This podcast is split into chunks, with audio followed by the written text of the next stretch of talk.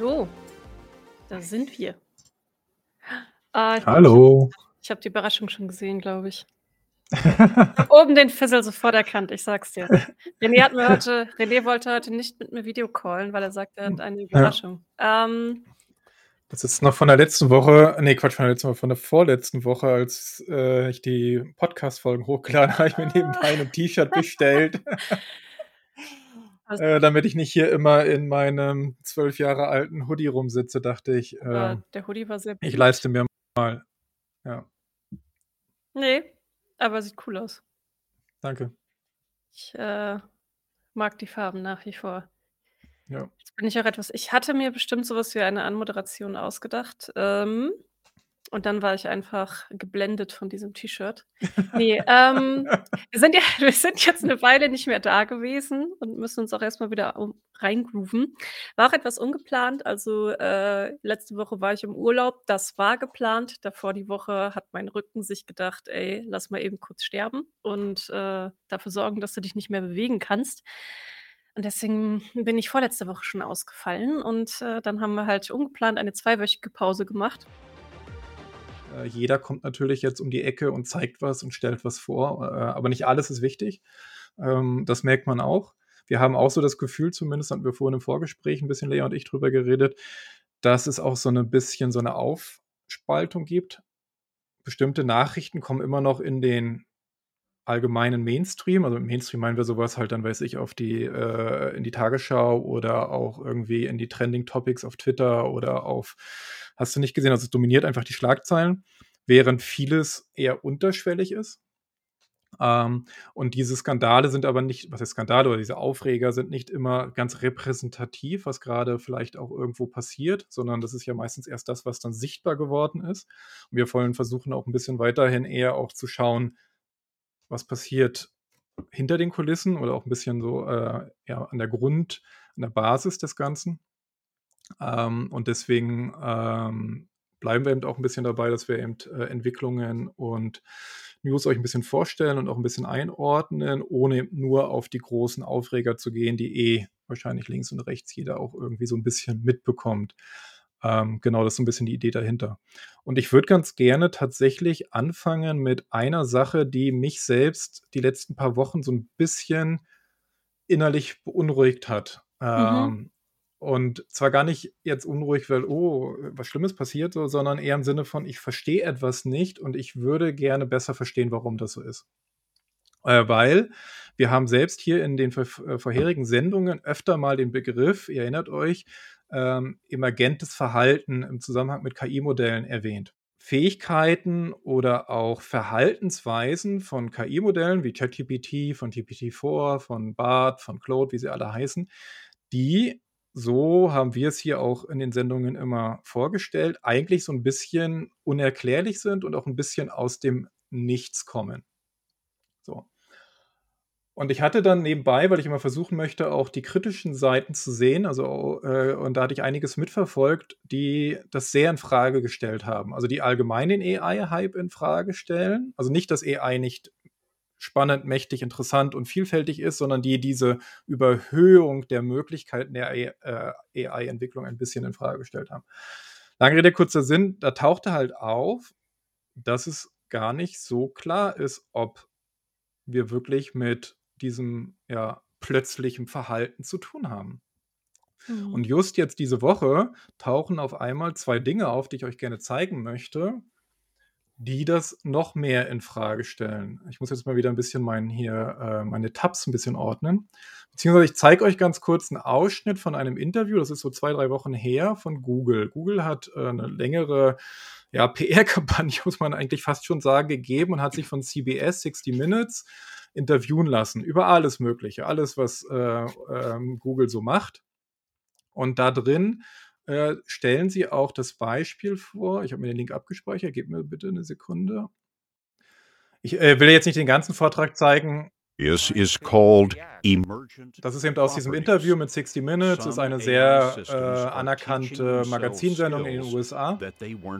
Ich lasse mal den Ton kurz weg. Und da wird eben darüber geredet jetzt, über dieses emergantes emergentes Verhalten. Und es wird ein ganz konkretes Beispiel gezeigt, nämlich hier, dass Bard beziehungsweise die KI-Modelle von Google hätten Bengal, das ist die Sprache von äh, Bangladesch, äh, also Bengali, ich glaube heißt es im Deutschen, gelernt. Und zwar mehr oder minder einfach so, weil sie irgendwie nur wenig davon oder vielleicht teilweise gar nichts, also es wird auch nicht so deutlich gemacht. Und das fand ich sehr komisch. Mhm. So. Das wurde ja auch bei allen behauptet, also auch bei äh, OpenAI bzw. ChatGPT. Das Thema hatten wir öfter, auch wo wir in den letzten Wochen darüber gesprochen haben, dass es eigentlich so für viele Fremdsprachen gilt, dass da eben angeblich den äh, Entwicklern von diesen Tools wie eben OpenAI oder Google ähm, nicht bewusst war, wie eben Fremdsprachen gelernt wurden. So, das, das war so der Tenor in den letzten Wochen und Monaten. So, und dann hat eben eine eben die eben dem kritischeren Lagerer zugehörige ähm, äh, Forscherin, die äh, aber auch selbst bei Google mal gearbeitet hatte, die Margaret Mitchell. Ähm, sehr empfehlenswert, der auch auf Twitter zu folgen, äh, gerade wie gesagt, wenn man ein umfängliches Bild auch mal haben will über die Entwicklung.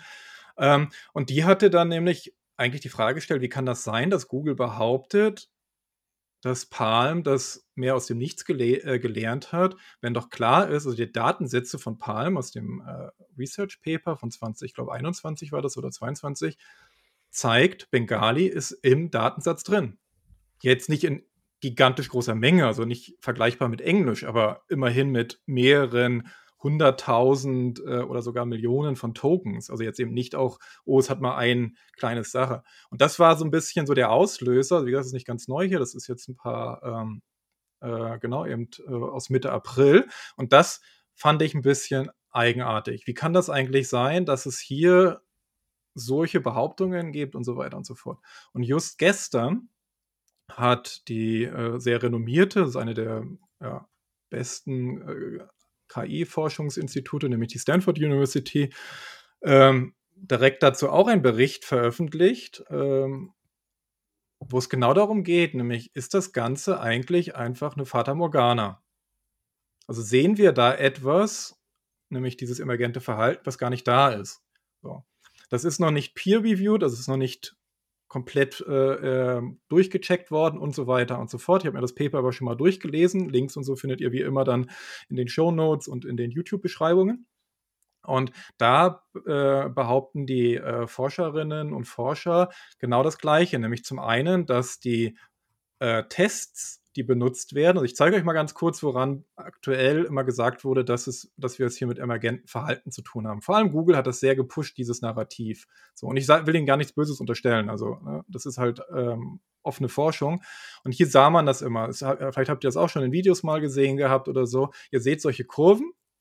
Da sieht man dann immer irgendwie die Leistungsfähigkeit einem Modell, also meistens nach oben ist besser, irgendwie entweder in Prozenten oder in Punkten und was auch immer. Und dann sah man immer, äh, unten die äh, Leistung des Modells, angegebenen Flops. Und ne, passierte nichts, passierte nichts, konnte das nicht, konnte das nicht und auf einmal bumm. Ne, auf einmal lernt es etwas, kann es etwas und so weiter und so fort. Das ist so wie, da gibt es ganz viele diese äh, Grafiken, die immer gleich aussehen, in allen möglichen Testen.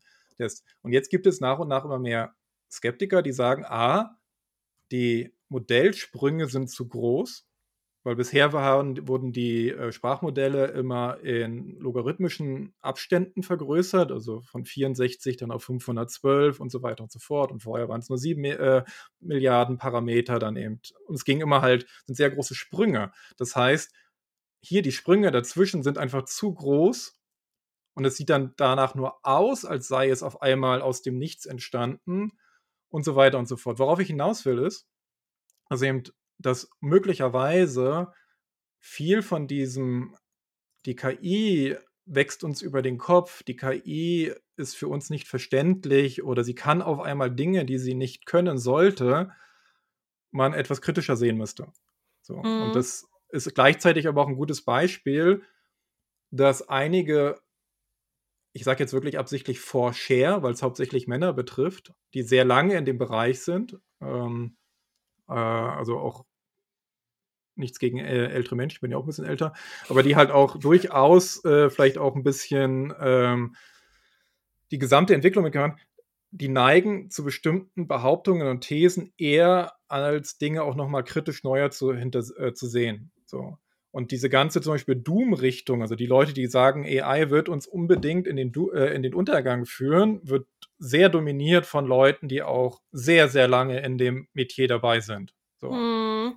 Ähm, und jetzt eine Sache noch, bevor Lea, dann können wir in die Diskussion gehen. Und jetzt ebenfalls, also das, wie gesagt, dieses Paper von Stanford kam jetzt gerade die Tage.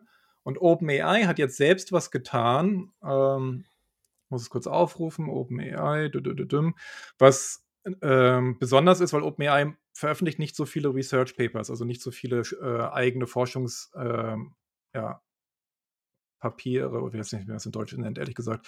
Ähm, und sie haben halt, kurz eingeben, googeln, haben halt jetzt selbst gezeigt, dass ihr altes Modell, GPT-2, ähm, das ist äh, von 2019, komplett ähm, erklärt werden kann.